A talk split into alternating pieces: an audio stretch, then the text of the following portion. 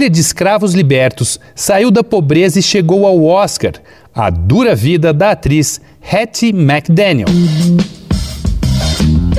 Dois pontos. Uma conversa sobre quase tudo com Daniel Almeida.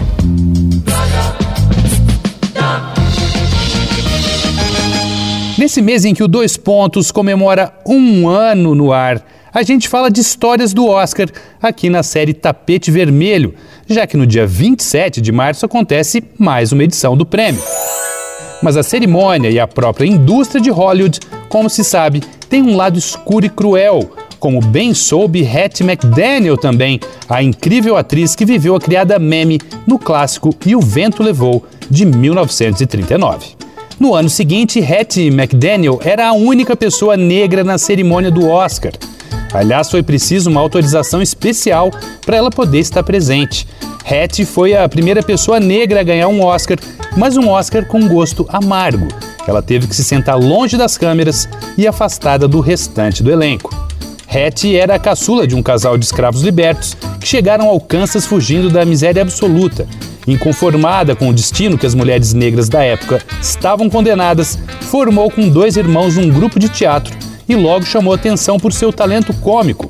Talento e perseverança não faltavam a Hattie e no começo dos anos 30 conseguiu entrar em Hollywood. Mas atores negros só pegavam papéis sem importância e muitas vezes nem eram creditados. Ainda assim, com uma personalidade sarcástica e atrevida, chamou a atenção do cineasta John Ford e a partir dali apareceu em dezenas de filmes com as maiores estrelas da época. E O Vento Levou foi um sucesso estrondoso e tornou a atriz muito conhecida. A crítica reconheceu que Hattie estava à altura da protagonista Vivian Lee, já a comunidade negra considerou o filme um insulto inaceitável. Era paulada de todos os lados.